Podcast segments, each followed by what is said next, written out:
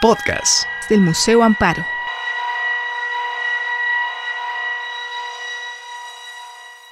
Hola, buenas noches a todos, bienvenidos. Hoy vamos a seguir el ciclo Quehaceres. Invitamos a Natalia de la Rosa en el marco de la exposición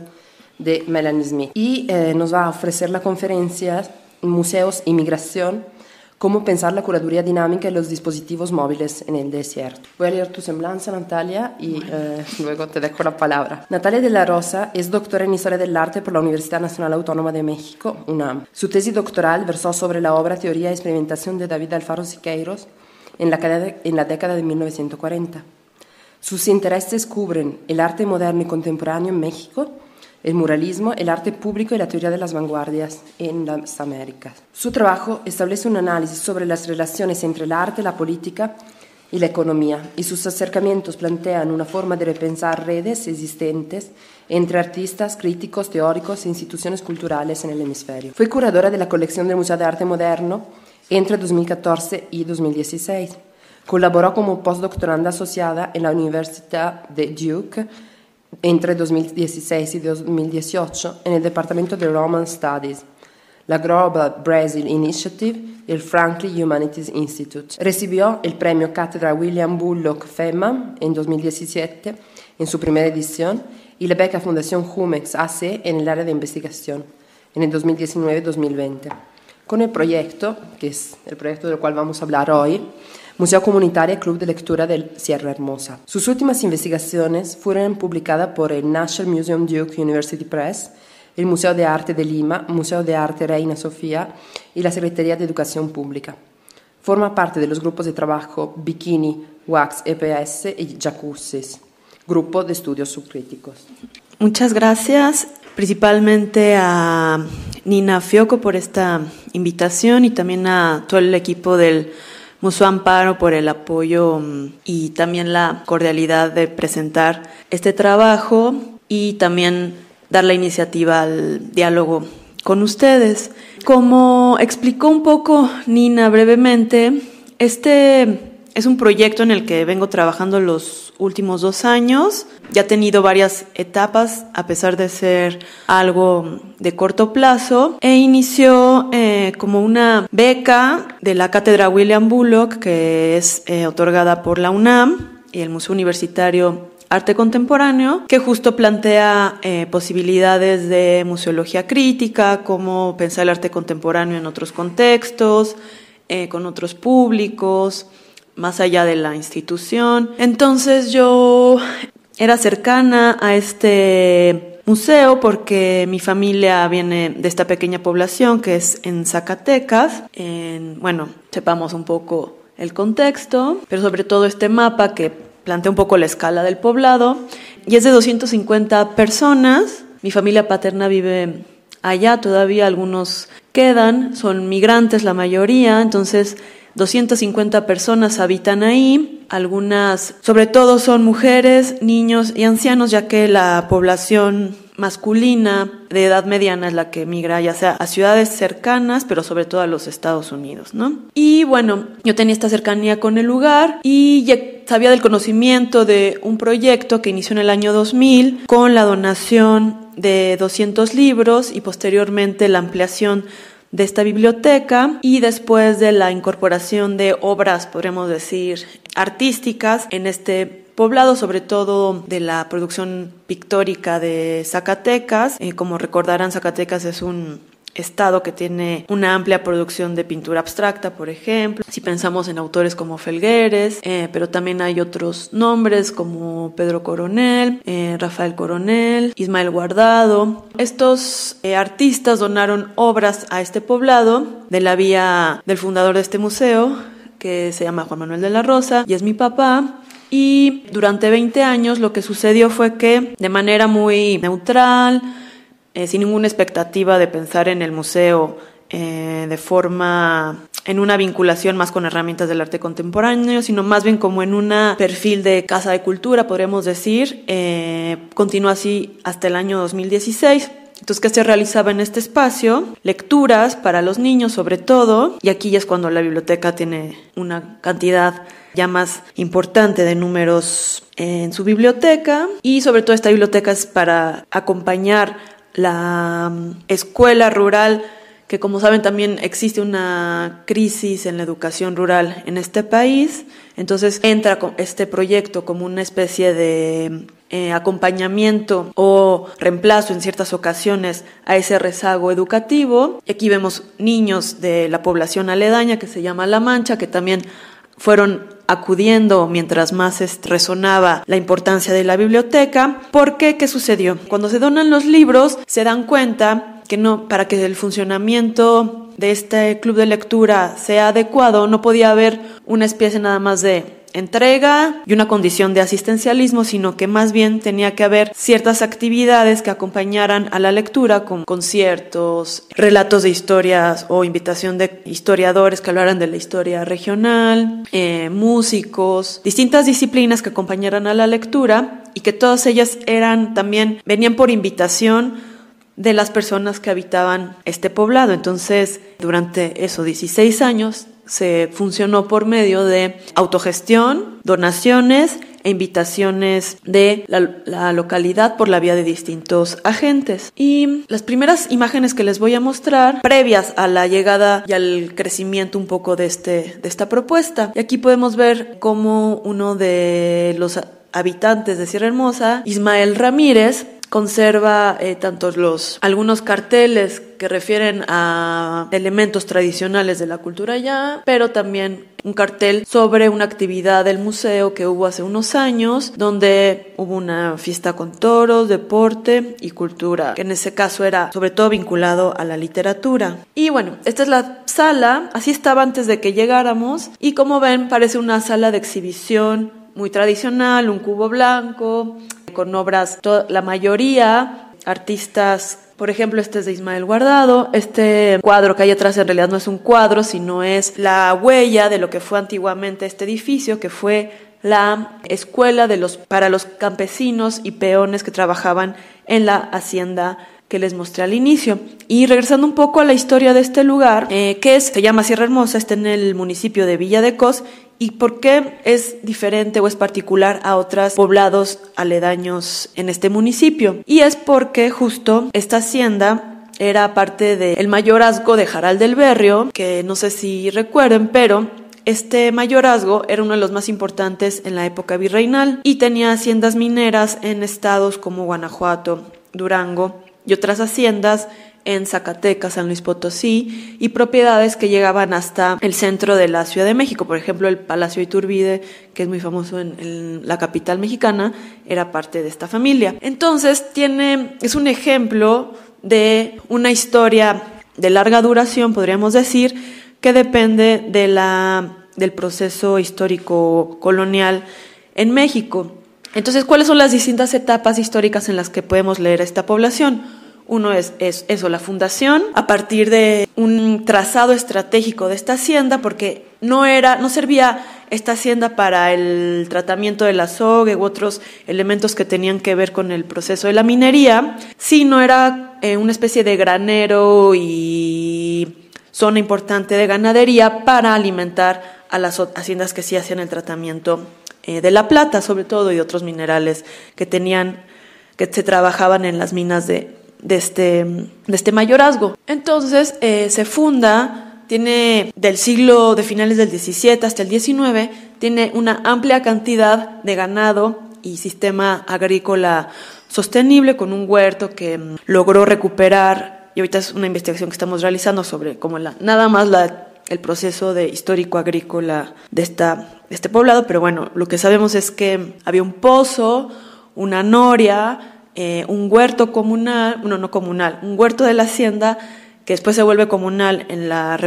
posterior a la revolución. Y el poblado, este que les enseñé anteriormente, lo que vemos acá es, esta es la hacienda, todo este poblado, esto viene posterior, pero todas estas casas son construcciones, como les decía, de los campesinos o peones que trabajaron para esa hacienda y que tenían como patronos a estos mayorazgos. Entonces, encontré unos eh, relatos que fueron publicados en Inglaterra en 1828, donde nombran a esta hacienda en una especie de diagnóstico que hace la desde Inglaterra mandan a distintos viajeros es la época de registro ya saben este por medio de crónicas viajes descripciones de los territorios y el funcionamiento de las colonias y aparece Sierra Hermosa en un diario de Jeremy Bentham, donde explica el número de cabezas de ganados que tienen y el funcionamiento de esta hacienda. Posteriormente, en el, y así a mediados, todavía a inicios del siglo XIX, se mantiene estable hasta finales, hasta que llega la revolución. ¿Y qué sucede durante la revolución? Sale la familia, pero todavía venden esta propiedad, sobre todo la de la parte de la hacienda, a, en vez de que fuera una familia, a cuatro. Y todavía se mantiene dividido en cuatro dueños y manteniendo en ese aspecto una tensión entre esa eh, zona que todavía permanece la propiedad privada con la del otro poblado que les enseñé que mantiene más bien una organización comunal que se constituye a partir de la reforma agraria. Sin embargo, por ahí de los años 50 hasta ahora, empieza como el decrecimiento. Hay un fa, o sea, sabemos que fue, eh, no fue totalmente exitoso la, el proceso de reforma agraria, sobre todo después de la Segunda Guerra Mundial, y por medio de la sistematización del Estado benefactor y otros procesos políticos y económicos que van a empezar a desarrollarse en México, hasta 1994, cuando se da la eh, finalmente eh, crisis de los ejidos en el gobierno de Carlos Salinas de Gortari. Entonces, toda esta y el proceso de,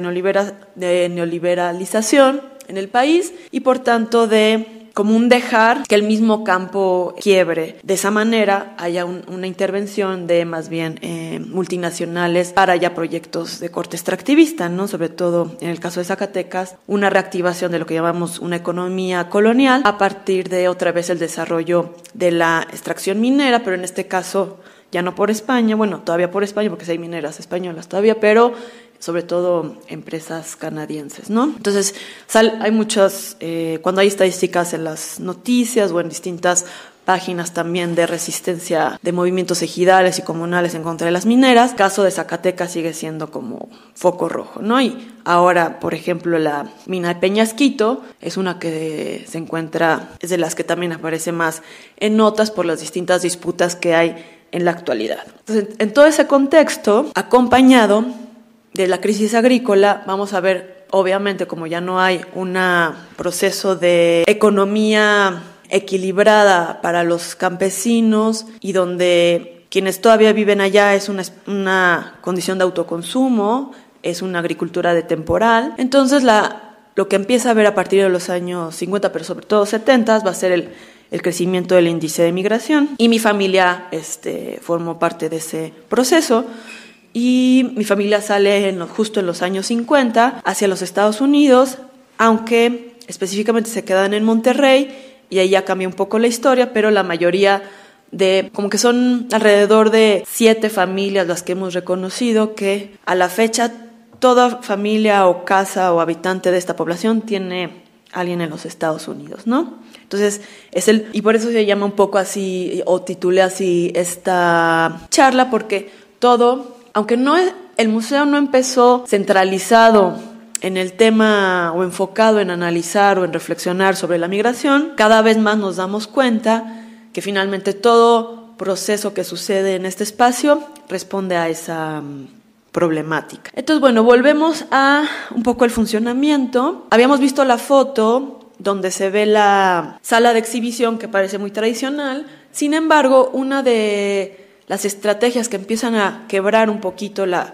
condición ortodoxa, podríamos decir, de la contemplación estética que piensan los museos, es por medio de este sistema rotativo de los cuadros, donde retoman la idea del club de lectura, que es otorgar estos objetos o imágenes, como en el caso de los libros, a préstamo gratuito y a domicilio. Entonces lo que hacen es solicitar y llevar a sus casas o comercios, en este caso, las obras que pertenecen a la comunidad. Aquí vemos un ejemplo. Aquí hay otro que esta es la casa de que ahora es director del museo, que es un campesino que se llama Juvenal Noriega y que fue junto con uno de los personajes que solicitó que esa eh, antigua escuela de los peones fuera restaurada. Es así que el museo hasta 2016 se sostenía como les decía, de autogestión y alguna solicitud, por ejemplo, al gobierno de renovación o mantenimiento de la propia arquitectura. Entonces era solicitud a la Oficina de Obras Públicas y ya, como que jamás buscó la institucionalización o pertenecer al sistema de museos comunitarios de Zacatecas ni de Lina, sino que ha mantenido esa autonomía, pero sí hay una especie de negociación con otras instituciones, como sucedió para la renovación de esa casa de para esa sala de exhibición. Posteriormente y también en diálogo con el Club de Lectura se fundó el taller textil y un poco la idea, vamos a ir viendo cómo se va dibujando también el perfil del museo, donde no nada más, o sea que ya va acompañado de tres niveles, que es el de la lectura, producción artística y el de la creación y organización también de procesos sensibles que tienen que ver con, o materiales que tienen que ver con, con los oficios, ¿no? Entonces, y todos estos están al mismo nivel y vamos a ver cómo un poco el intento y lo que se está llevando ahora es que se entrecrucen, ¿no? Que no esté, que la sala de exhibición no tenga nada más cuadros, sino también exponga y se utilicen elementos de los oficios o de otros artistas locales, como también que el museo y, la, y esta condición más plástica, artística, también dialogue de alguna forma con el taller textil. Y estos son los, algunos de los diseños que realizan allá. Y acá estamos nosotros, que ya es el 2016, eh, cuando, como les contaba, vi una beca de la UNAM. Bueno, Nina habló un poco de mi formación y yo soy historiadora de, de mi primera carrera, después estudié historia del arte, pero historia del arte en términos más históricos, mi tesis, como también mencionaron, fue sobre arte moderno. Yo trabajaba en un museo institucional, en el, en el Museo de Arte Moderno de la Ciudad de México. Trabajaba con objetos este, catalogados, nombrados artísticos. Y, pero hasta también dentro de la institución, en el 2016 yo empecé un proceso donde empecé a hacer no nada más un trabajo histórico, sino también contemporáneo, primero en términos de crítica institucional, o sea, cómo hacer curadurías al interior de la institución, aunque sean de arte modernos, que respondan a un conflicto o a una temática o problemática contemporánea. Y así realicé, por ejemplo, como en tiempos de Peña Nieto, una curaduría de un crítico alemán que hablaba sobre la censura, entonces como, o sea, ciertos temas que respondían al contexto contemporáneo, hasta llegar a una muestra que realizamos sobre Juan Hacha, que es un crítico peruano que vive en México, y que la estrategia de esa curaduría fue más bien colectiva, donde ya se rompían los límites entre curaduría producción artística. Eh, por ejemplo, no nada más era una retrospectiva sobre este autor, sino más bien la puesta en acción de sus teorías dentro del museo, a través justo del cruce en donde los artistas organizaban la curaduría, pero también producían obras, y entonces había ahí este quiebre. Em, en ese momento yo empiezo a colaborar ya directamente con artistas contemporáneos, no nada más curando artistas contemporáneos, sino pensando, escribiendo, produciendo, organizando espacios, eh, pedagogías con, con, otros colegas y es en el momento en donde veo esta beca y digo, bueno, ¿por qué no eh, mezclar, poner en diálogo esta metodología que hemos creado con la otra metodología que tiene el museo? Entonces, no es como que nosotros lleguemos e impongamos eh, una forma de trabajo, sino decir, bueno, los dos son espacios que trabajan de forma colectiva, los dos son espacios que trabajan por medio de la lectura, eh, grupal, los dos son espacios que trabajan fuera de la institución oficial, aunque uno sea rural, aunque otro sea urbano. ¿De qué manera podemos ahí entremezclar eh, eso, formas de trabajo? Y el primer acercamiento fue un, tanto intuitivo, hasta irresponsable, porque ninguno de nosotros había trabajado en proyectos comunitarios, bueno, salvo acá eh, como Castañola, que él es museógrafo, pero también hizo su tesis eh, en Perú sobre extractivismo minero, que también Perú es, como sabemos, una zona históricamente eh, ligada a ese proceso, y Jorge Satorre, al centro, que él ya había trabajado varios años en el Museo de Jico, comunitario de Jico, y entonces era combinar, también despersonalizar la organización del museo, porque durante 16 años se había dependido del trabajo un par de personas, aunque colaboraban las cooperativas eh, de mujeres o los talleres, pero casi siempre era una organización más vertical y yo decía, bueno, porque hay que empezar a generar más eh, vinculación grupal, que haya una especie más de células de trabajo que de organización, como les decía, más direccionada. Entonces, era, el primer año lo que hicimos fue nada más visitar el lugar, como con, también con mucho cuidado de, bueno, desde ese momento hasta ahora, cada semana o cada día o cada etapa de proceso de trabajo, la pregunta es, ¿cómo se piensa el arte contemporáneo en estos espacios, ¿no? Y esto lo hemos abierto a debate, eh, nosotros mismos tenemos un, tuvimos un seminario este año de febrero hasta septiembre, donde cada 15 días nos reuníamos a pensar eso. Es violento la llegada de lo que decimos que es arte contemporáneo a los espacios rurales, de elementos externos a estas comunidades. Nosotros somos, formamos parte de esos procesos de extractivismo material, simbólico, epistemológico, qué beneficios puede tener o cómo puede perjudicar. O sea, todo eso lo pensamos constantemente y hemos buscado herramientas de trabajo, respuestas. Son preguntas abiertas, todavía no, no hay una conclusión y desde el mes de agosto hasta hace y continúa hasta el cierre de este año y continuará el siguiente hemos abierto esas preguntas debate público entonces ha venido ha habido eh, colegas porque en, mi primera idea ingenua era decir bueno voy a invitar a gente que también tenga estas mismas preguntas y crucemos metodologías no con o sea como funcionó acá dialogar y eso entre cruzar formas de trabajo Tal vez si llamo a colegas de distintas disciplinas que estén pensando en esos temas, que piensen en la comunidad, que piensen en el trabajo colectivo, en la función del arte, pueda, podamos encontrar o sumar alternativas. Y lo que sucedió es que más bien los invitados o las invitadas no presentaban sus formas de trabajo, sino más bien estas preguntas que yo les enuncié las ponían a debate y a discusión y a casi enjuiciamiento de nuestros procesos de trabajo. Entonces, eh, hubo, ya ha habido de todo, ¿no? Eh, desde el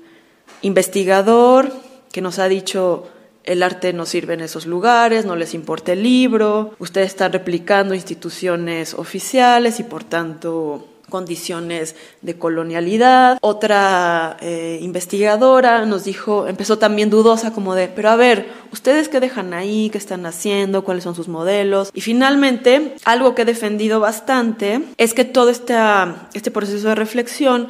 va acompañado también de la generación de conceptos que no están replicando las formas de trabajos de otras instancias, sino que pensar todo el tiempo en la particularidad del caso, ¿no? Porque no es lo mismo pensar, o sea, porque también muchas de las eh, críticas y discusiones que se generalizan lo hacen pensando eso como en la en una condición homogénea de los procesos políticos, históricos de cada caso. Entonces, como que una pregunta es siempre volver a la particularidad del caso, ¿no? Y con esta investigadora terminó diciendo, porque yo hablaba el cuestionamiento que hacía ella era decirnos que si nosotros operábamos bajo esta condición em, conceptual que Hal Foster delimitó con la noción de artista etnógrafo, que es como de, ah, yo voy, veo, utilizo lo que sucede allá lo traslado a otro contexto. Entonces, más bien es una fuente para la creación de algo más que se incorpora en el circuito artístico. O hay otra eh, denominación que puede ser la de investigación artística, ¿no? que está también muy ligada, lo trabaja más Hito Estere, que también está vinculada a la condición de Hal Foster, o también toda la producción de estética relacional que también Claire Bishop ha analizado en su libro. Entonces yo le decía, bueno, estamos conscientes de, esos eh, conceptos, de esas categorías, de esas nociones, de esas terminologías de trabajo, pero nosotros hemos,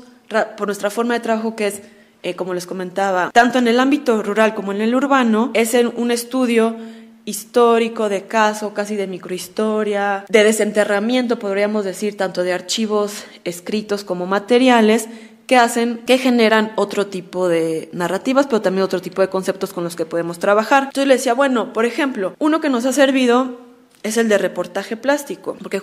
justo con uno de estos eh, equipos de trabajo habíamos realizado una investigación sobre Melquiades Herrera, donde no nada más analizábamos su producción artística, sino tomarlo en serio, que, que a veces a Melquiades no se le toma en serio, como un teórico crítico de corte marxista que realmente está operando de una forma, está pensando esas categorías complejas y soluciones para un contexto específico y uno de estas eh, fue reportaje plástico em, y de hecho así se tituló la exposición que realizamos, que era el no realizar una investigación artística, no realizar un estudio etnográfico, sino lo que hace Melquiades era un estudio material por medio de su propio recorrido, en este caso sí en la Ciudad de México, y de cómo las transformaciones económicas y políticas de la década de 1990-2000 hasta que él muere, 2003, cómo se pueden ver reflejadas la transformación del consumo que él tiene o que tuvo en la calle, ¿no? Entonces, la condición de artesanía, por ejemplo, se modifica cuando empiezan a llegar artesanías que ya no se producen acá, sino vienen desde Taiwán. Y por eso tiene esta frase muy eh, efectiva, que es después de México todo es Taiwán. Entonces, y tiene todo un estudio sobre lo que llamaba eh, la plasticidad del cerebro, que también que desarrolla desde antes con, con, el no grupo y en diálogo con Maris Bustamante, por ejemplo. Entonces, cómo tanto no grupo como Melquiades Herrera estaban analizando las particularidades de eh, los procesos, como les decía, económicos y políticos en México, ahí sí situado en, en, el contexto mexicano, que les permitían, por ejemplo, no hablar de arte conceptual, sino de fayuca conceptual o de, eh, de una serie de montajes plásticos en lugar de performance. Entonces, como una generación de conceptos a partir de esa, como les decía, de esa localización de las problemáticas político-económicas. Y en el caso de reportaje plástico, volviendo a este concepto que también nos sitúa una separación entre el artista y el espectador, eh, o piensa de otras formas la relación del, objeto del objeto en sí, ni siquiera el objeto artístico, el objeto en sí, de qué manera ese objeto se relaciona en distintos niveles con el usuario, con el coleccionista, porque en esos casos Melquiades era coleccionista. Entonces yo cuando explicaba todo este tipo de terminologías decía, bueno, eso, lo que nosotros no estamos llevando a cabo en este espacio no es una investigación artística, no, es un, no somos artistas etnógrafos, sino más bien estamos operando en una lectura de reportaje plástico, donde lo que estamos haciendo es viendo en las transformaciones materiales del entorno, en este caso de la hacienda, de las casas eh, abandonadas, de, por la migración, de la, inclusive de la, del regreso de mercancías desde los Estados Unidos a México a partir, porque ¿qué es lo que sucede y ahí volvemos a, la temática central de la charla, es esta al ser un espacio de migración, no es un espacio estático, porque también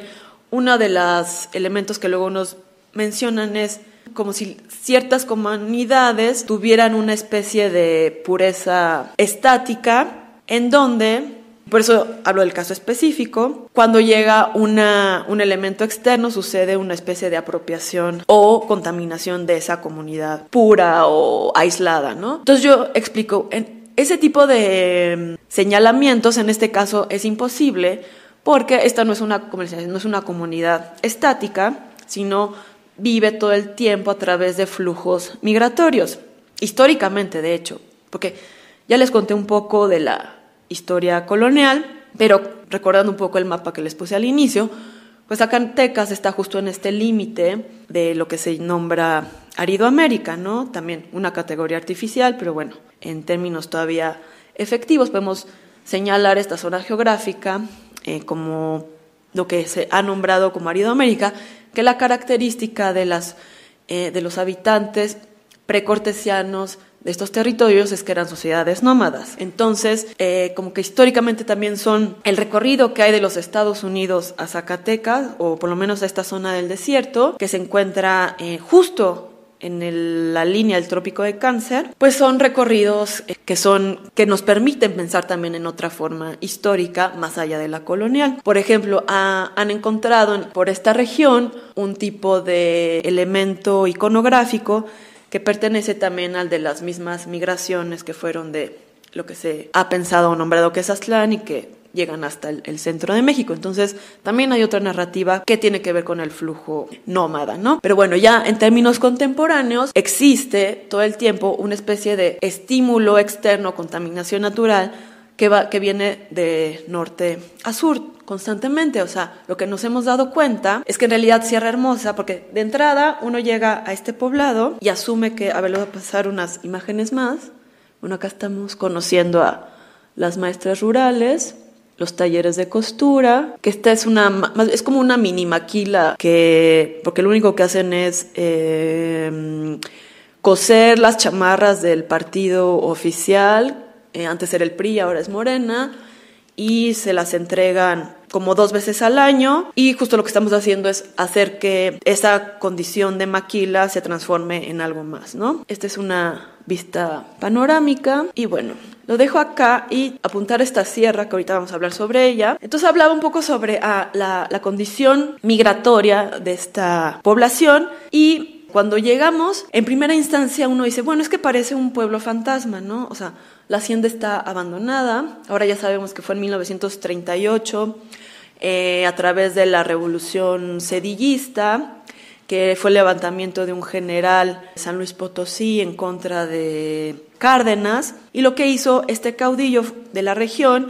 fue desmantelar muchas de las haciendas que todavía permanecían medio intactas posterior a la revolución y se llevaban las cosas valiosas. Sabemos que acá había, o sea, todo estaba repleto de mueblería, tapices, eh, pinturas, vidriería, vitrales europeos que llegaron y, como les decía, en, en la colonia y con eso se construyó la, la hacienda, ¿no? Y se decoró. Entonces eso se lo llevaron, pero no nada más se llevaron las cosas, sino que la desmantelaron y la dejaron como un cascarón. Entonces también es por eso que llamamos esta arquitectura entre archivo, ruina, memorial, y ahorita vamos a volver a eso, porque, y es complejo porque entre que da un sentido problemático de ese pasado colonial, pero a la vez como vamos a ver más adelante, sitúa también una condición de identidad de ese poblador migrante, ¿no? Y ahorita les voy a decir de qué forma. Entonces, cuando uno llega, parece que es eso,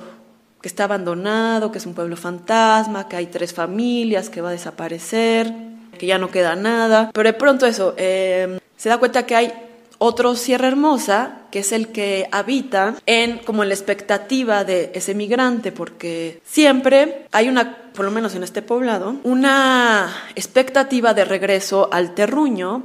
y lo sabemos de cierta forma porque hay seis fiestas importantes en esta localidad, que unas son eh, religiosas y otras son civiles, cuatro religiosas, dos civiles, eh, en donde sabemos que llegan alrededor de 6 a 7 camiones que vienen tanto de poblados, de mm, Saltillo, Monterrey, eh, San Luis Potosí, Fresnillo inclusive, pero también desde los Estados Unidos algunas veces. Entonces, como les decía, hay un ir y venir constante. Entonces, en esas fechas, en esas conmemoraciones, en esos días festivos, el poblado se convierte en algo más. Ahí podemos ver, o sea, toda esta condición de aislamiento, abandono, de tristeza, inclusive que a veces se puede leer cuando uno va en otras fechas, parece que no existe. Entonces hay carreras de caballos, pelea de gallos, otro tipo de, mm, ¿cómo le llaman? Em, coleadas, comida, festejo, bebida, baile. Entonces, como que es un recibimiento tanto para los que viven ahí de sus familiares que llegan una vez al año o algunas, algunos llegan dos, o sea, como que se van mezclando estos, eh, las llegadas de estas personas, como también de estas migrantes que regresan y ese es también como un tiempo suspendido, ¿no? O sea, si recordamos un poco la teoría de Mijael Bakhtin sobre el carnaval, o sea, qué sucede en estos momentos de fiesta, de encuentro, de celebración, que es como un tiempo suspendido, en el caso del carnaval, cuando las clases sociales se podían mezclar, por ejemplo, el rico y el pobre, pero en este caso es como una, la condición de otra temporalidad en donde hay eso, ese entrecruce entre familiares, poblaciones que permanecen separadas, pero también de una otro tipo de habitar dentro del poblado, ¿no? Y eh, entonces ya hablamos ahí de dos Sierra Hermosas. Y otro es un poco el que también estamos discutiendo ahora, que es el Sierra Hermosa en imagen, en su condición de museo público, ¿no? Porque es cómo se discute sobre este espacio hacia afuera. Porque también eso ya lo hablaremos después. Y bueno, uno, como les platicaba, ya volviendo otra vez al funcionamiento del museo, uno de los primeros eh, quiebres que se hicieron a, a, cómo venía funcionando fue ese. ¿Por qué solo va a haber en esta sala de exhibición artistas que vienen de fuera, aunque sean de Zacatecas, pero que no pertenecen a la localidad, sino hacer una ruptura y división entre arte culto y arte popular o arte eh, campesino y arte eh, y alta cultura. Entonces, este tipo de trabajos, en este caso, es uno escultórico de un poblador de el poblado aledaño que se llama Santo Domingo y el autor es Noé Maciel, que realiza puras esculturas de distintos materiales, cemento, acá vemos también algo de aquí otros elementos, con alambre, estas son ramas de distintas ramas, esto sí es cemento pintado, y esto es ahorita vamos a hablar de eso, muy importante, Onyx, eh, que viene de la montaña que yo les había señalado. Y entonces cuando hablamos de esta condición como de economía neocolonial, ¿cómo se refleja en el caso específico de Sierra Hermosa? Porque esta población justo tiene su nombre a partir de esta sierra, que es la Sierra de Sarteneja, que justo, hay dos sierras que, mm, hacen que esta población sea como un oasis y por eso tiene agua y por eso tiene, es, en sus tiempos fue un territorio importante para la condición agrícola y sobre todo ganadera, porque está rodeada de esta sierra y otra que se llama El Sabino, que es la que detrás de esa sierra ya está San Luis Potosí. Entonces, en, la, en Sarteneja es una era sierra que estaba repleta de onix o alabastro, pero desde hace 10 años una empresa minera ha sacado durante 24 horas placas gigantes de este material para exportarlo a China. Entonces, eh, la condición del paisaje, la condición de, también de residuos eh, contaminantes, de una transformación del propio entorno y de su economía, ha sido afectado por esta mina. No es tan, o sea, tiene su agresividad obviamente evidente, desde el momento en el que transforma la condición del paisaje, pero también hay minas, como les decía, como la de Peñasquito u otras más, otra en Mazapil, que son como un grado extremo de esa violencia, porque son a cielo abierto, o en el caso de Salaverna en Mazapil, poblaciones que a través de la minera Gold Pro, que también está vinculada a Carlos Slim, tiró por completo el poblado que ahí existía, ¿no? Y la escuela y todo lo que quedaba ahí como también, ahí va también la pregunta esta que les hacía anteriormente, ¿de qué funciona un museo como este o de qué importa el arte? Pues tiene que ver ya en procesos de crisis que tiene que ver con procesos extractivos, con defensa del territorio, pues ayuda a una visibilización de, estas poblaciones. Entonces, cuando se habla, por ejemplo, más adelante eh, volveremos a esta pregunta, pero en el 2018, en febrero, salió una nota donde les va a pasar, estas son pinturas, bueno, regresando un poco a qué tipo de arte se incluyó a la, en el museo. Esto, como vemos, son imágenes, en el caso de estas pinturas, que remiten a un paisaje imaginativo, fantástico, podemos decir, porque obviamente no es el territorio árido del semidesierto zacatecano, ni el nivel de corpulencia que tienen los animales en esta región, porque la imagen que uno tiene de los animales cada año en realidad es el de una crisis por la sequía, o sea, son animales que están sobre las costillas, que de pronto una, una noche o un día pasa si los ves y al siguiente ya están caídos eh, muertos por hambre y deshidratación. Entonces, más bien, esto es como la expectativa que a través de la pintura está generando un autor de allá sobre eso, corporalidad en los animales, pero también obras como esta, más eh, que llamamos erótico-fantásticas, de también un tipo de racialidad, expectativa femenina que tampoco tiene que ver con, con el poblado. Y bueno, y aquí una, un ejercicio interesante de combinación artesanal, porque el cinturón piteado es muy tradicional de Zacatecas, con incorporación pictórica. Y bueno, eh, antes de que regrese al tema de la mina, esto es lo que se hizo el primer año, que fue más donaciones de este nuevo grupo de trabajo al Museo Comunitario, que fueron para el museo, para la biblioteca, unos estantes que ya como eh, ya había trabajado y que salen inclusive del estudio de los oficios en la calle, en el centro de la Ciudad de México, Jorge Satorre, estos dibujos que realizó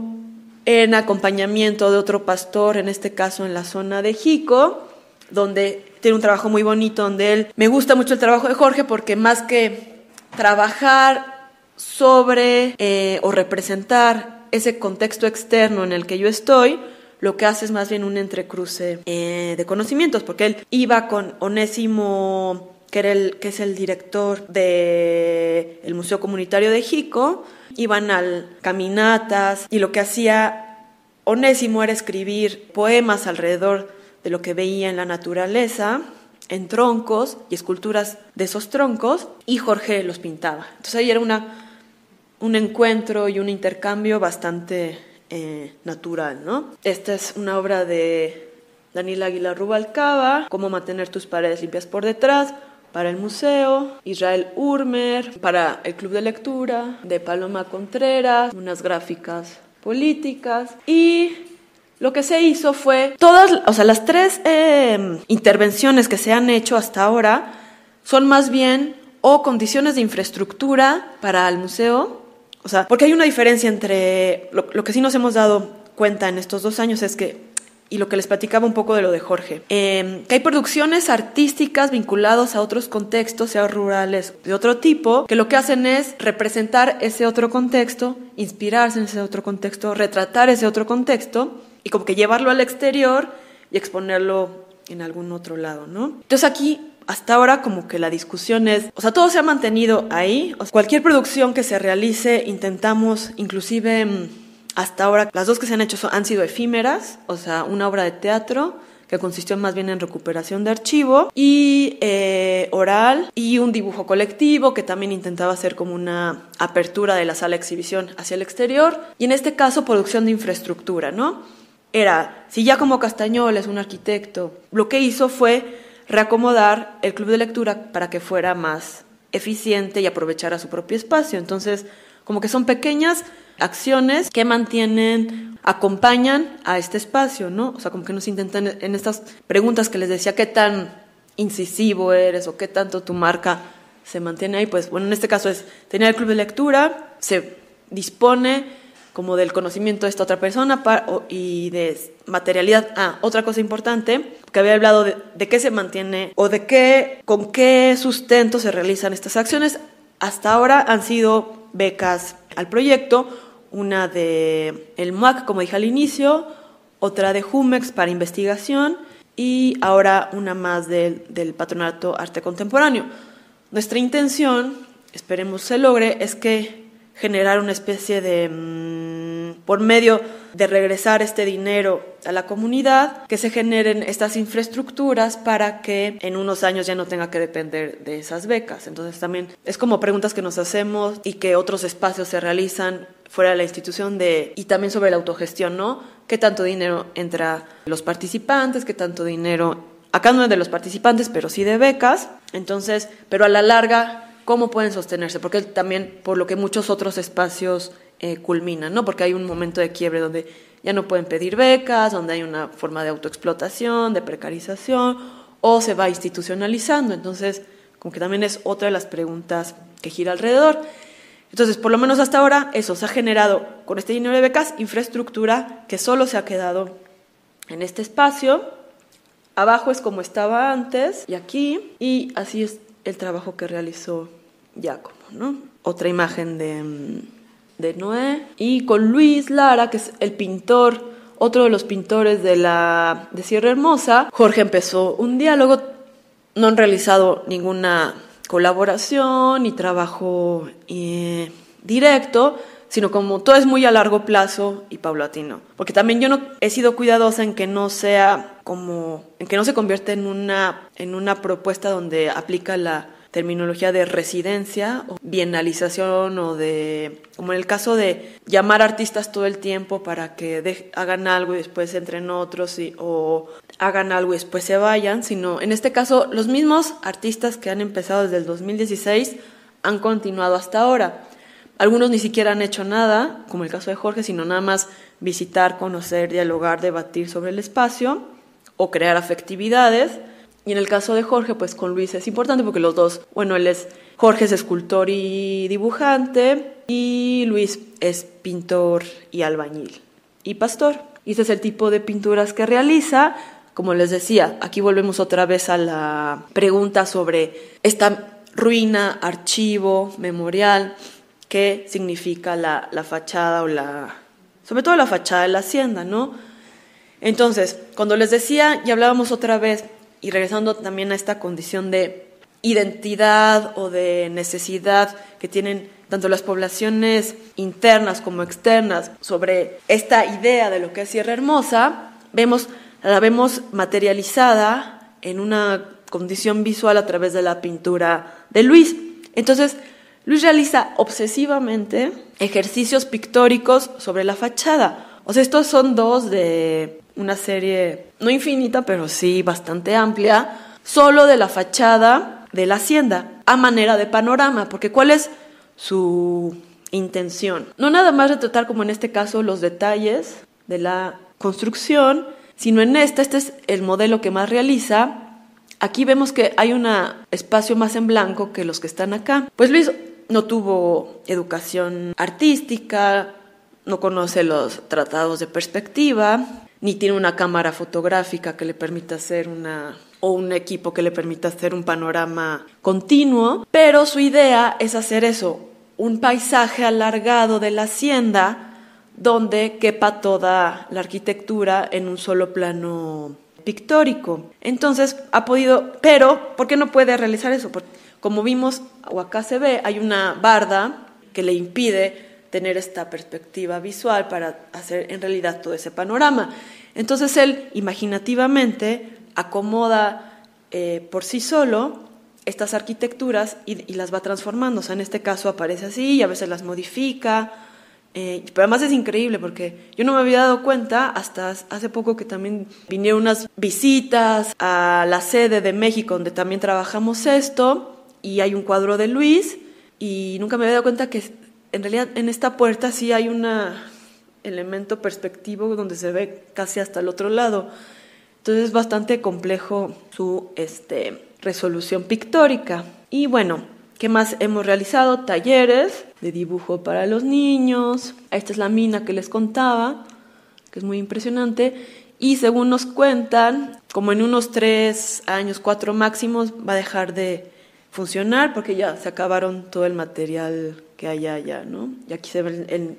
el nivel de placas que se llevan diariamente hacia China. Y lo que hicimos fue un festival en el primer año que fue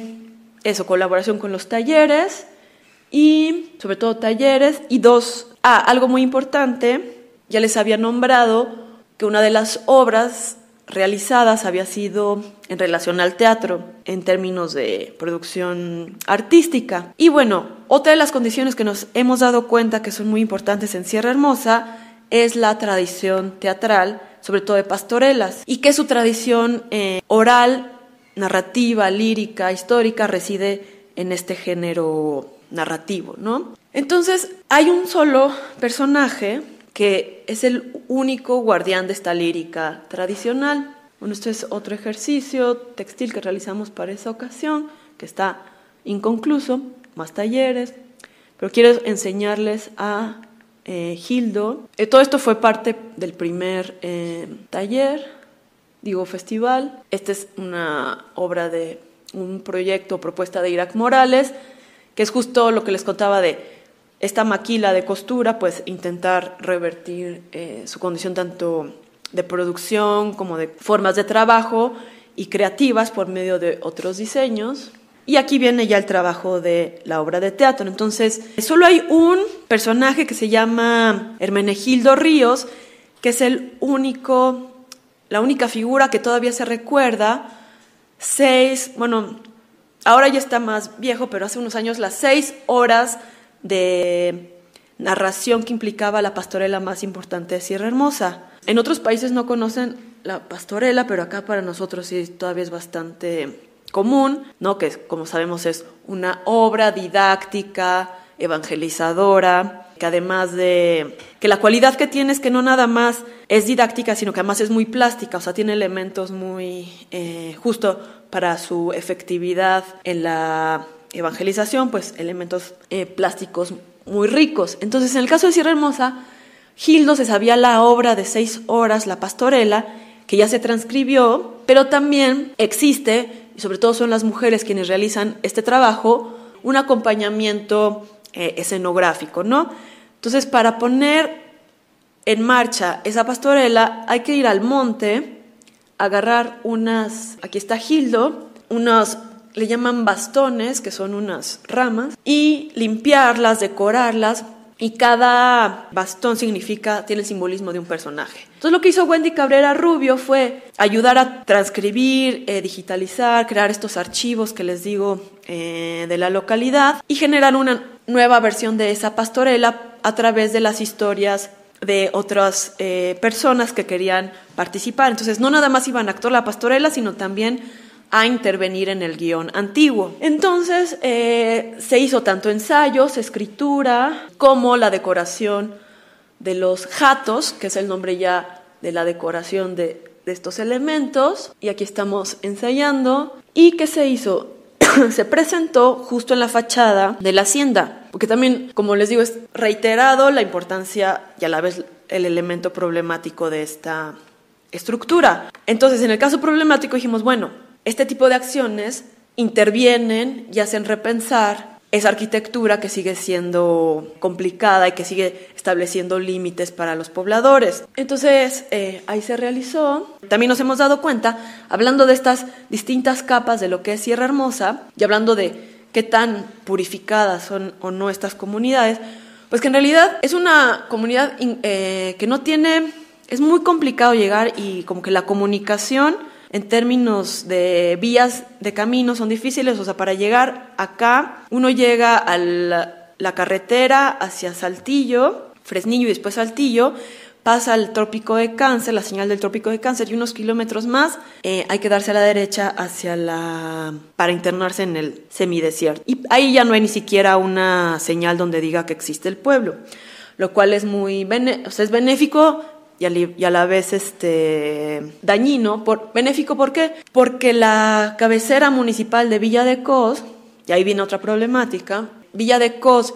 como Fresnillo son de las dos zonas más violentas en Zacatecas, no además de Zacatecas, sino de todo el país. Entonces sí hay ciertas condiciones de violencia a causa del narcotráfico que son importantes en la zona. Y por el caso de Sierra Hermosa, a diferencia de otras comunidades que son cercanas, como Nueva Pastoría, que en su caso sí hay una señal en la carretera donde dice Nueva Pastoría y por lo tanto permite la llegada de estos grupos a esos poblados, el caso de Sierra Hermosa no, o sea, está, en ese caso sí está bastante aislado. Entonces, hay ese tipo de aislamiento geográfico y de vías de comunicación, y en cuanto a tecnología, no hay, hay internet, pero solo para comunicarse, o sea, el grado de eficacia del internet funciona solo para comunicación de redes sociales eh, WhatsApp, Facebook y algunos tienen Instagram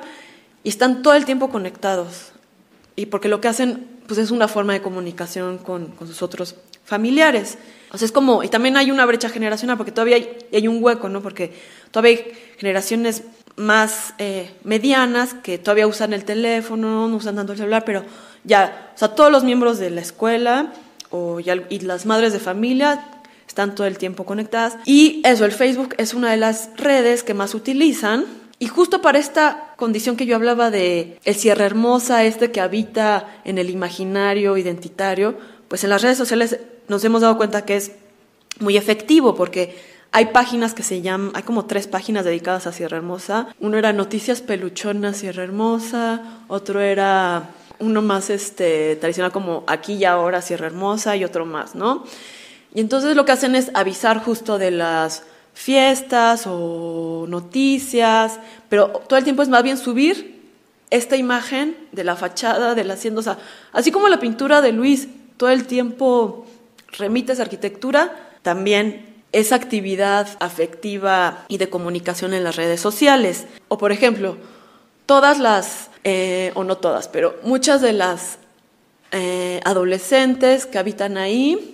cuando es su cumpleaños, cuando, u otras que ya que pues que también adquieren actitudes que cualquier otro adolescente tiene como de subir selfies todos los días con filtros sobre ellas eh, también sucede pero acá se usan la fachada de Sierra Hermosa como para crear esa imagen y compartirla en sus redes. Entonces eso como que nos hemos dado cuenta de la complejidad de lo que implica esa arquitectura el uso y reapropiación de esa estructura cómo funciona hacia el pasado pero también cómo se está resignificando hacia el presente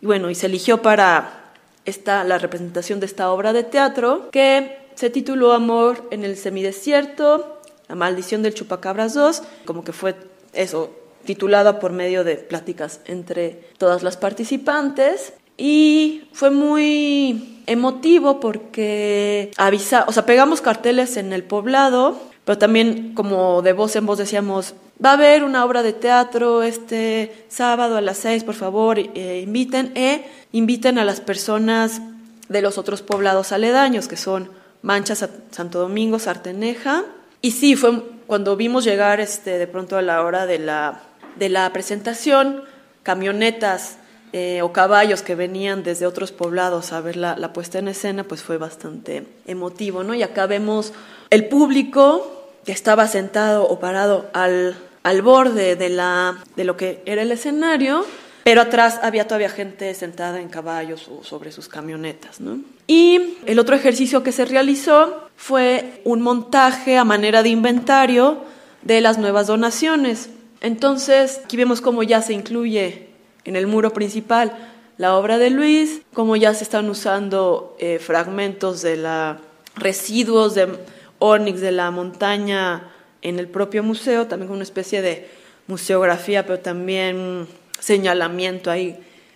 crítico sobre esa condición del paisaje. Él es Juvenal Noriega, el que les decía que es el guardián, director del museo, de la convocatoria que hicimos para, porque también me han preguntado, ¿no? Pero ¿por qué una colección en el desierto de arte contemporáneo, ¿no? Mi respuesta es, eh, sí, podría parecer o sea, en un principio era un juego como de... Se supone que en Zacatecas es un estado con muchos museos. O sea, después de Oaxaca yo creo que es uno de los espacios culturales en, en, los estados con, varios museos dedicados al arte, porque tiene el, el, Museo Goitia, el Museo Felgueres, el Museo Pedro Coronel, el Museo Rafael Coronel. O sea, tiene ahí como una buena infraestructura museística, pero bastante tradicional. En realidad no hay un museo de arte contemporáneo o que incluye arte contemporáneo sistemáticamente, y menos una colección de arte contemporáneo en Zacatecas. Entonces, como que yo nombraba, también al inicio, como que las estrategias han cambiado. Al inicio yo usaba más la especulación y llamamiento como, o sea, llamar la atención, decir, este es el nuevo Museo de Arte Contemporáneo en Zacatecas o cosas así. O sea, ahora ya no, ya soy más cuidadosa, entonces, este, eh, pero la justificación real es la siguiente, que tiene que ver con los procesos de visualización de los que hablaba anteriormente. Tengo otra, paralelamente, como a reflexionar estas preguntas de por qué el arte contemporáneo acá, por qué una colección, cómo museografiar estas cosas, cómo romper con las nociones de institución tradicional, no replicarlas. También tengo una, porque otra de los debates que siempre nos dicen es, pero ¿por qué le, le sigues llamando museo, no? Este si el museo es esta institución colonial, imperial, que se generó con el robo, colonias de sus objetos, y como que al nombrar museo remites a esa historia. Y entonces yo digo, sí, a veces he pensado en, en modificar ese término, pero también, otra vez situándolo en el contexto local, me he dado cuenta que hay una historia en Latinoamérica donde la noción de museo y la reapropiación de la institución del museo y su resignificación ha servido para estrategias políticas y de resistencia. Eh, y un ejemplo es el Museo Salvador eh, de la Solidaridad Salvador Allende. Eh, no sé si conocen un poco la historia de este museo, que fue organizado en 1972 y más allá de una noción de, porque sí, lo nombraban un poco en los discursos Allende y Mario Pedrosa, que era el crítico brasileño que organizó este museo, decían, bueno, queremos llevar, había un statement de llevar la cultura muy vanguardista, de llevar la cultura a las masas populares, ¿no? Que ahorita, ahora ya también hay una crítica de no hay nada más que tener esta idea de llevar la cultura, sino más, bueno. Pero bueno, ahí sí utilizan todavía esta condición vanguardista de que el arte es para todos, debe haber una posibilidad de acceso de la producción cultural y artística a las masas populares, pero más allá de esa eh, propuesta inicial, fue una estrategia muy bien pensada, política, diplomática, internacional, que usó el gobierno de Allende para evidenciar la fraternidad y el apoyo de naciones extranjeras a su gobierno. Entonces, que artistas mexicanos, estadounidenses, europeos, colombianos, argentinos, o sea, ahora ya hay un catálogo de toda la colección y de esa primera donación. Entonces fue un acto eso de diplomático, de fraternidad y de apoyo internacional a una causa política. Entonces yo, jugando un poco con eso, digo, en este caso, cuando yo pensé en la colección de Sierra Hermosa, no estoy pensando en de, ay, el arte abstracto, lo van a entender, no lo van a entender, que también podemos debatir sobre eso, sino digo, esta donación fue una llamada de atención, como una estrategia, como una forma de visualización ante esas, esos procesos de crisis eh, migratoria, defensa del territorio, de eh, problemáticas amplias que hay en la comunidad, contrarias y que se generan como una contranarrativa y contrarrelato a un discurso oficial. ¿Que ¿Cuál es? Y ya les iba a contar esto, pero ahora viene más al caso. En el 2018 hubo una noticia que publicó la jornada Zacatecas, donde decía el encabezado, 16 municipios de Zacatecas están por desaparecer o están en proceso de desaparición. Y la foto de la noticia, o había dos fotos en esta noticia, una era una imagen de dos migrantes sobre las vías que llevan hacia el norte, y eran migrantes centroamericanos, y la otra era el retrato de Gildo, del personaje y el poeta de Sierra Hermosa. Entonces yo cuando lo vi, pensé que lo iban a entrevistar o había dado su opinión, y no, o sea, toda la nota era, ya en letras chiquitas, Sierra Hermosa, uno de los poblados que va a desaparecer o está en proceso de desaparición. Entonces, y toda la nota eran estadísticas y argumentos abstractos como, sí, a causa de violencia, migración, el INEGI ha dado en crisis de desaparición a Mazapil, Villa de Cos, Concepción del Oro, así, eran como seis poblados y mm, si Hermosa la ejemplificación según el relato oficial y las estadísticas institucionales de esa desaparición. Entonces, cuando aparece esta colección es cuando digo, bueno, pueden dudar de si el arte contemporáneo em, importe allá o no, si nuestras estrategias de unión de distintas producciones creativas funcionan o no, pero el argumento va más allá de eso, es, forma parte de esta genealogía que les he nombrado, donde la condición de museo, la organización de artistas, la escritura crítica, o sea, el que yo esté hablando aquí hoy sobre Sierra Hermosa y aparezca en el mapa, también es una estrategia política, ¿no? Entonces, eh, por ahí va esa, esas reflexiones. Y lo que se hizo, además de eso, de esa visualización, de esa... O sea, también ahora esos artistas saben que sus obras están acá. Además de esa visualización, hubo una autocrítica justo a la noción de museo, en este caso, a partir de esta pieza de Israel Urmer, que lo que hizo fue, lo que hicimos curatorialmente fue una, un inventario, ¿no? Como aquí están las nuevas obras que pueden volver a ser rotadas, que pertenecen acá. Y lo que hizo Israel fue hacer presentar este papel craft y un video sobre el museo a manera de caricatura también. Bueno, ya se ven, como les decía, las piezas de los propios habitantes de allá. Aquí está Luis ya frente a su obra, algunas de las artistas que donaron y ya el, video de, de Urmer que va entre lo que él conoció del paisaje con elementos eh, imaginativos de la cultura popular de lo que pensamos que es el desierto, en este caso, el, porque sí hay correcaminos ahí, pero no hay coyotes o hay muy pocos, y era un video donde aparece la propia fachada del museo y donde llega el correcaminos y, y, y hace una aparición muy breve, ¿no?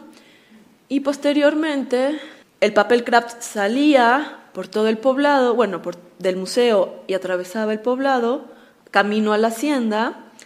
Y bueno, Israel muy ingenuo también pensó que nada más extendiéndolo se iba a mantener el papel, pero en realidad empezó a volar con el viento y sin querer hizo una obra colaborativa porque todos los habitantes de las casas salieron a ayudarlo y a poner piedras alrededor del papel para que no volara y posteriormente unos burros llegaron y se comieron parte del papel. Y pues, fue una sesión de dibujo y sí coincidió como su intuición donde dijo, a ver, otra vez, todas estas ideas que tienen, o sea, les dijo a los niños que pintaran lo que quisieran y unos sí pintaban cosas relativas al contexto, como aquí pusieron Poder del Norte o unas vacas, pero también incluían imágenes de cultura popular, eh, que se ven en la, en la televisión y en otros elementos tecnológicos que ya vimos que forman parte de su vida cotidiana. Y bueno, antes de entrar a, a las preguntas, estamos por concluir. Este es otro artista que vive en Nueva Pastoría y que ahora tiene un espacio de exhibición en Zacatecas. Y estas son piedras que él se encuentra. Estas parece que sí son muy antiguas y estas son otras que él interviene directamente una eh, otra obra que se llamó La tienda imaginaria del museo y lo que hizo un artista fue invitado a hacer como la tienda de museo de, este museo, ¿no? Entonces las mismas obras que hay las puso en tazas y en bolsas y las hicimos un juego y, se les dio a los niños. Y también eh, para cerrar el festival hubo una, mm, con la cocina comunitaria, una, un festival culinario con recetas antiguas del desierto, todas, todes, y las últimas del festival acá, brevemente, una, las chamarras oficiales del club de lectura, más, o sea, ¿qué sucedió con esas nuevas donaciones? Pues ya se encuentran en rotación en las casas, y aquí vemos el jato que hicimos para la obra, con una pieza de Chelsea Culprit y un altar allá, otro ejemplo. Este fue un pequeño Open Studio que realizamos ahí sí acá en la Ciudad de México, como también para traer las obras de acá, de allá a la Ciudad de México. Y eran puras piezas de, de Luis y de Francisco Lara y del taller textil. Y ha continuado hasta ahora, pues todos los debates que les digo, de todas las semanas preguntarnos las complejidades que hay en esa... Y se incorporaron eh, Andrea Ancira, que ya trabaja los temas de comunización, y Atila Rieiro, un curador brasileño que ha trabajado eh, cuestiones rurales y museos utópicos en Brasil, y los, eh, los diálogos públicos, justo de estas temáticas, que empezamos con Gala Berger, Francesca Cozzolino, y nuevas investigaciones aquí sobre, cuando hablaba de despojo y no sé qué, sí es real porque estos álamos, digo, esta zona agrícola que les hablé, que era muy efectiva en la colonia, pues ahora se encuentra era, era comunal y ahora se encuentra en disputa eh, para su privatización a través de un personaje externo, extraño a la comunidad eh, de economía que pertenece, no sabemos si pertenece o forma parte de una economía em, no legal. Y eh, pues eso es un poco las, las problemáticas que han surgido. Continúa el taller textil, aquí con un intento de colaboración con uno de los artistas, más donaciones, así se encuentra ahora aún más eh, decorado, o pues sí, la, el club de lectura. Y el próximo, esta semana vamos a ir a inaugurar el aula experimental, que es eh, la incorporación de posibilidades de educación a distancia, eh, una radio comunitaria, y otros ejercicios que tienen que ver más con tecnologías al darnos cuenta que son cosas que importan allá, y taller de encuadernación y otras cosas de edición que, que se van a, nos reapropiamos de esta que era una cocina comunitaria y que el DIF quitó de la nada, entonces nos vamos a reapropiar de la arquitectura para hacer este otro elemento y bueno, muchas gracias y daríamos paso a algunas preguntas para abrir un poquito el diálogo. Gracias. ¿Alguna pregunta? Me llamo Oscar. Quería saber cómo vas vinculando a los artistas eh, que vas invitando pues al museo, eh, cómo es la selección o en qué te si revisas su trabajo o cómo es que lo vas, si es a partir de socializaciones. Pues en un inicio fue, como era partiendo desde la ignorancia y fue más intuitivo, lo que hicimos fue, como se mueve mucho por afectividades, en un inicio nos organizamos a partir de, yo trabajo colectivamente y con ese grupo voy a empezar una primera etapa, pero también vamos a hacer una selección de acompañamiento. Y ahí fue cuando seleccionamos a estos cuatro artistas, que la condición sí era que hubieran hecho un trabajo comunitario, ¿no? Que era el caso de Giacomo Castañola, de Jorge Satorre. Y el caso de Miguel Fernández de Castro, él no trabaja tanto con comunidades, pero conocía el contexto, ahí fue más por temática, ¿no? Como ah, conoce la frontera, o sea, no, no va a retratar, o sea, como hay una cercanía al tema del desierto, había trabajado otros temas sobre el desierto en Líbano, entonces nos pareció adecuado y tiene una, investigación profunda de archivo, que eso nos interesaba, y a la fecha es lo que continúa trabajando sobre temas de migración, toda esta problemática agrícola. Y en el caso de Wendy Cabrera fue cuando vimos que el, tema de la pastorela era importante porque es un artista que trabaja con la relación entre artes visuales y artes escénicas. Y eso fue un año y medio. Posteriormente, a quienes se invitó fue por que también yo empecé a, meditar o a pensar o a ser consciente de que cuando se oficializa la cultura comunitaria a partir del gobierno de López Obrador, cuando yo empiezo a trabajar a el museo comunitario, era una terminología radical, podríamos decir, porque con Peña Nieto sonaba de esa forma. Cuando cambia el gobierno, la terminología cultura comunitaria se vuelve la oficial. Entonces una de mis preguntas fue, ¿cómo desmarcarnos del relato oficial? Y entonces me doy cuenta, pues yo tengo toda esta historia sobre los museos y la política en Latinoamérica, pero fui eh, consciente de que no tenía una teoría fortalecida sobre, no cultura comunitaria, sino comunización y elementos de organización comunal. Entonces ahí es cuando invito a Andrea Ancira, porque ella tiene un arduo trabajo sobre estos temas,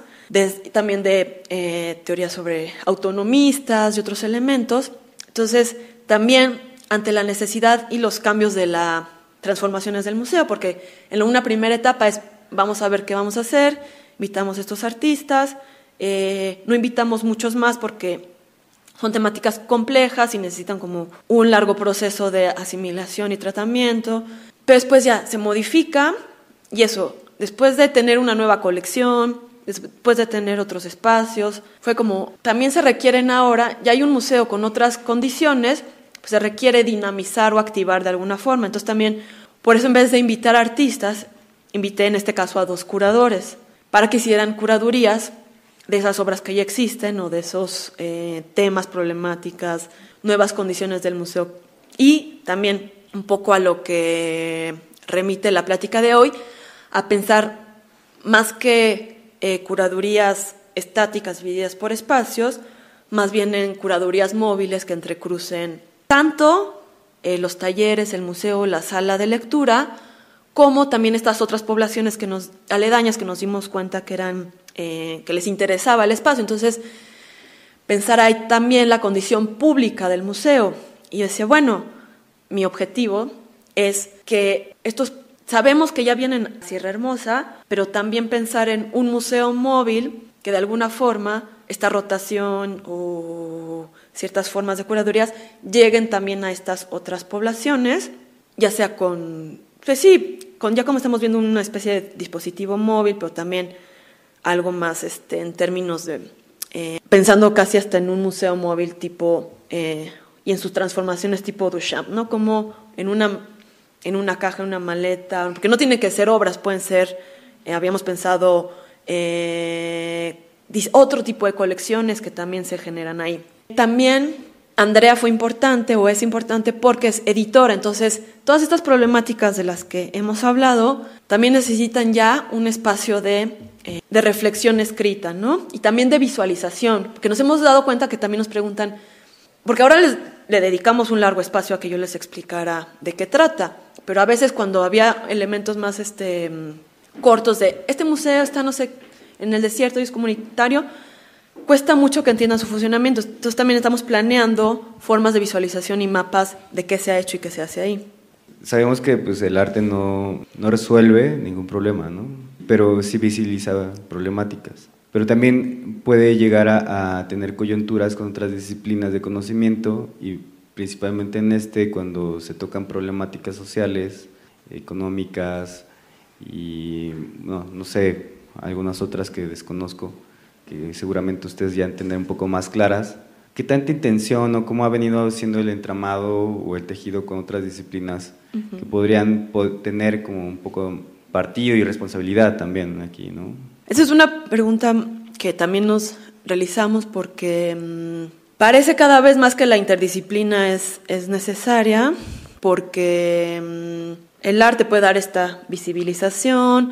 pero también hay un punto en donde si estamos trabajando con condiciones agrícolas, que hay una intervención de un biólogo, un agrónomo, podría reactivar de otra forma esos elementos. Entonces son etapas que si queremos llegar a realizar, o por ejemplo, elementos que tengan que ver con la minería. El, arte nos ha permitido, o el estar allá, evidenciar estas problemáticas, pero sí debe haber un punto en el que hay un diálogo con, con otros campos de conocimiento economía también y diversos otros. Em, también concluyendo la última, la primera pregunta, lo que otro de los elementos que queremos continuar es este diálogo con artistas de la región.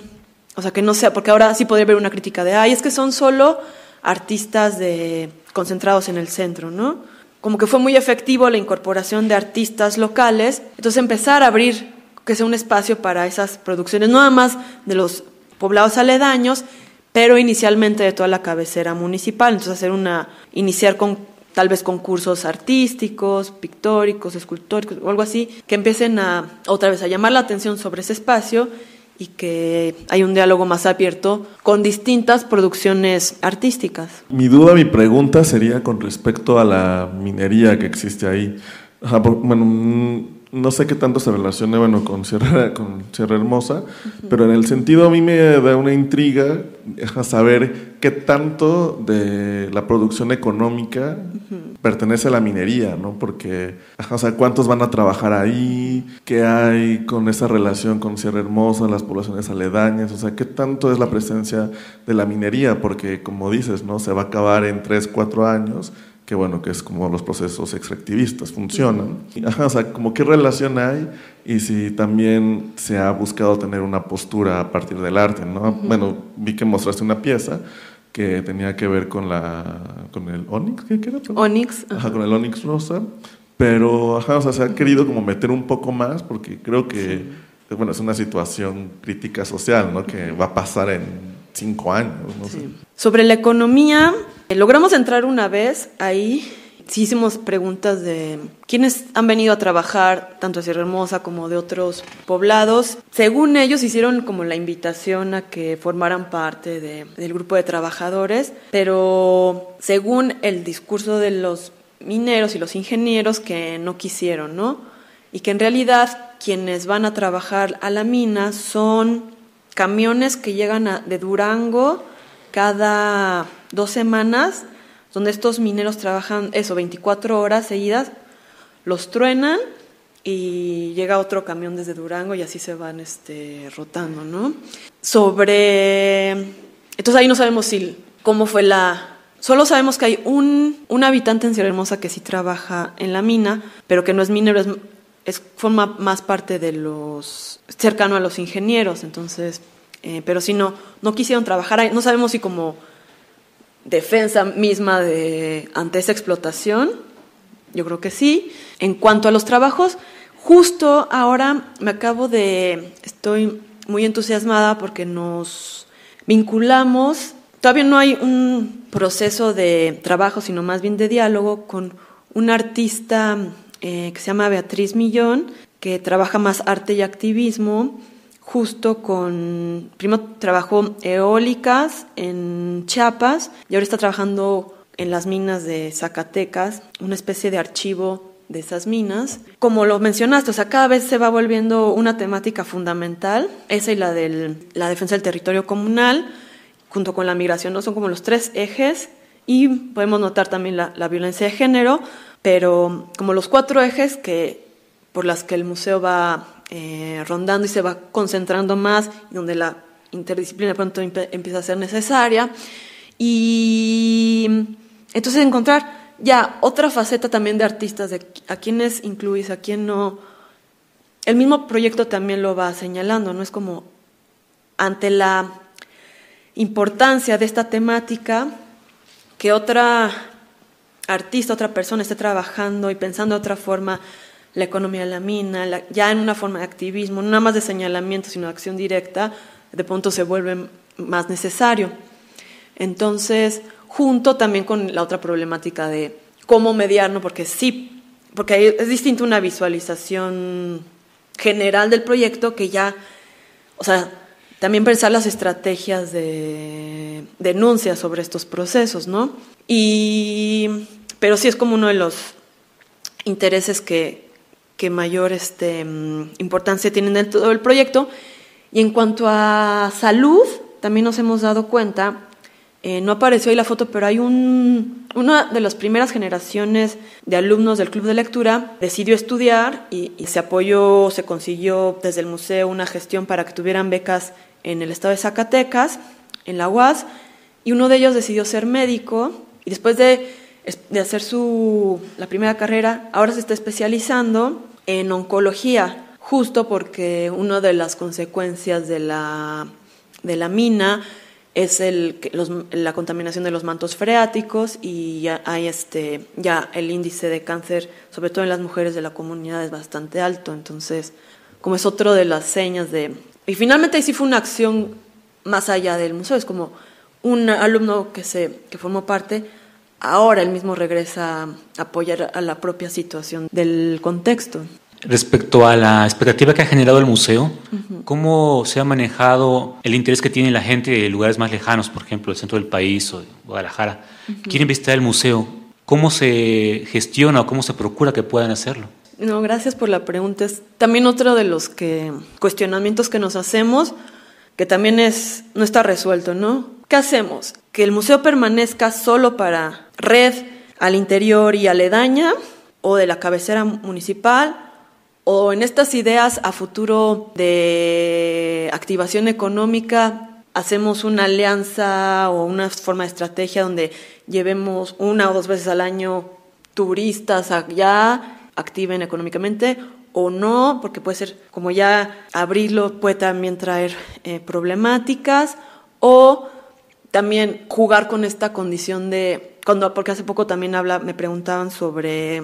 los reportes de beca, ¿no? sobre qué tanto eh, hacemos este museo, las actividades, para responder a un reporte de quienes nos dan beca. Y así es que en realidad yo podría, este, como que tiene una especie de artificialidad las acciones dentro del museo porque, o sea, en realidad nadie puede llegar este, por sí mismo, o sí, pero de forma muy complicada. Entonces, aunque sí suceden cosas porque se quedan ahí, no sé qué, pero jugar con esta imposibilidad de acceso y que también la imagen pública del museo y su relación con el exterior sea más digital o por medio de enlaces y redes de otra forma y una participación y colaboración, o sea, que sí lleguen, que tengamos nosotros la, en diálogo siempre, ¿no? Como la, pues, de, la decisión de qué, qué entra pero también de qué sale, ¿no? Ya cómo se distribuye, pues es ya que está al exterior es complejo en, formas de imagen. Sí, a mí, a mí me da un poco miedo abrirlo como decía, al, turismo, pero mm, tal vez iría más por esa segunda opción, ¿no? La de jugar con esta condición pública desde la imagen digital, video, foto,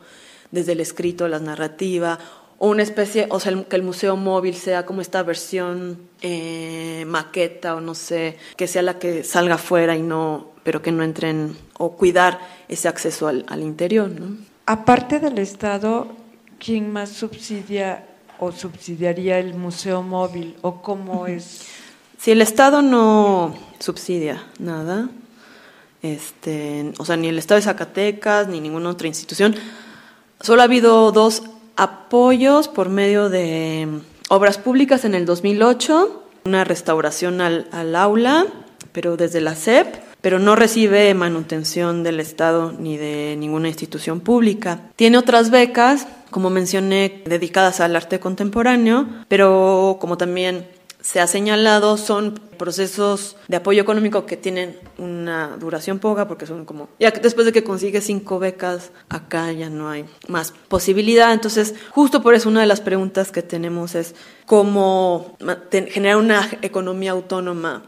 desde las propias posibilidades de infraestructura que se genere en el museo. Una posibilidad es también conectada con la pregunta anterior, si no entra el turismo, más bien que salgan objetos artesanales de los talleres a algunas tiendas específicas, o sea, ya jugar con la noción de, no de mercado de arte, sino de mercado de productos eh, más artesanales, ¿no? Que eso podría ser, y que ya ni siquiera nosotros eh, organicemos, sino los propios talleres, ¿no? Esa sería como una de las posibilidades.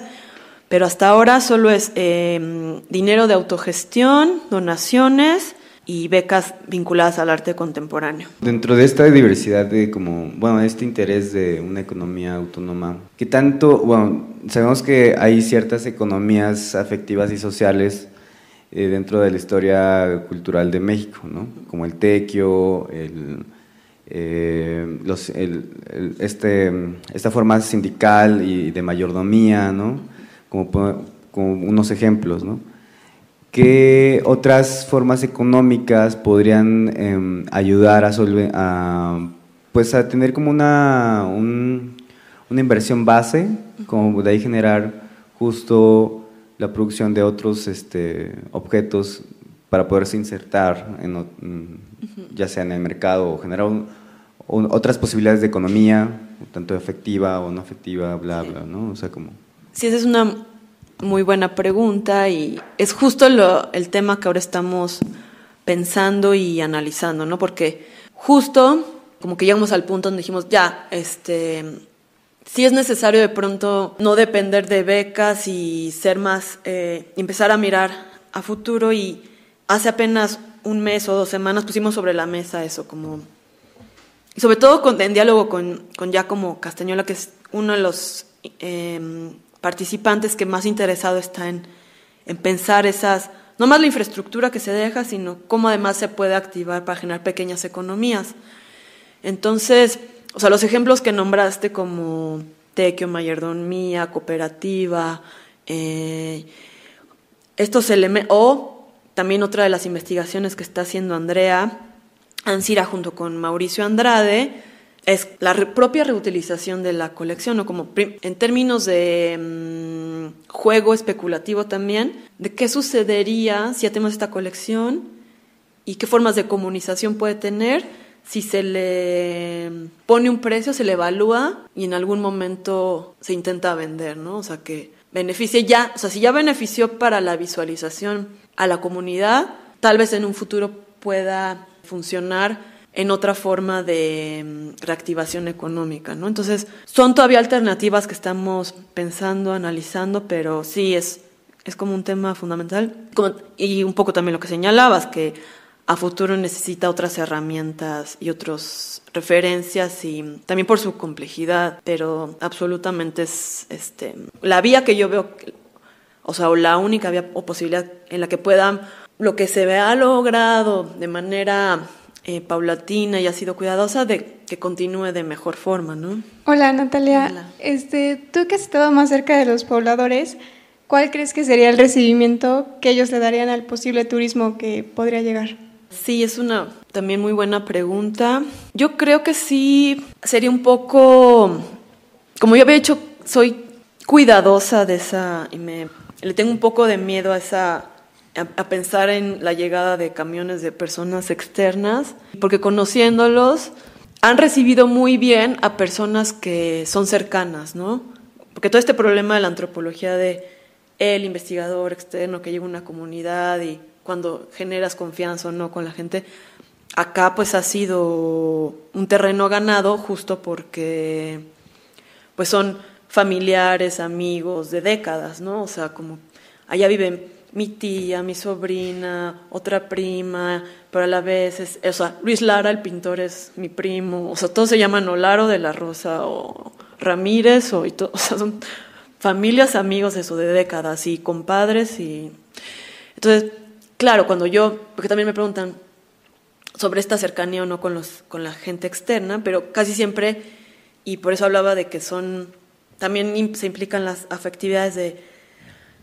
y el diálogo porque de entrada saben que son, confían porque vienen de, de mi parte o, o, de mi papá o de... Ah, o, en el caso de, o sea, a veces yo ya, ahora están allá este, tres integrantes y ni siquiera estoy yo porque ya se generó esta confianza y afecto y acompañamiento que, que ha sido también por el cuidado que se le ha hecho pues efectivo. Sea, a mí sí me preocuparía como que ya no dependiera de este cuidado, sino que importara de pronto más ese beneficio económico y esa apertura. Entonces, no tengo la respuesta de cómo, qué pensarían, pero también si es una, conociéndolos, si son cuidadosos ante lo externo, ¿no? Entonces, como que son, pueden ser retraídos en, en su encuentro y y más, si fuera esta acción más a gran escala, pues yo creo que sí podría haberse afectado. Muchas gracias, Natalia. Eh, si no hay más preguntas, yo creo que ya se, se va siendo, haciendo tiempo de, de, cerrar. Yo te agradezco mucho la generosidad y pues el detalle con el cual nos contaste este proyecto. Acá estuvimos eh, dialogando mucho también el lunes sobre estos temas, sobre estos temas también relativos hay contexto de Puebla, posibilidades de articulación varias, obviamente, pues cada una de estas es muy peculiar, porque tú nos describiste bien el contexto en el cual surge una iniciativa de este tipo. Y bueno, quedan muchas preguntas que no hay el tiempo para, para abordar acá. Espero que, que próximamente podamos pues, eh, tener otra ocasión para, para seguir esta, esta conversación y te agradecemos mucho, les agradezco a todos. Este, el programa eh, que hacer es, sigue la próxima semana, ¿sí? Para que estén preparados. Muchas gracias. Gracias a todas. Producción, Vida y Lectura Consultores. Este podcast lo encuentras disponible en Spotify, Google Podcast y en museoamparo.com.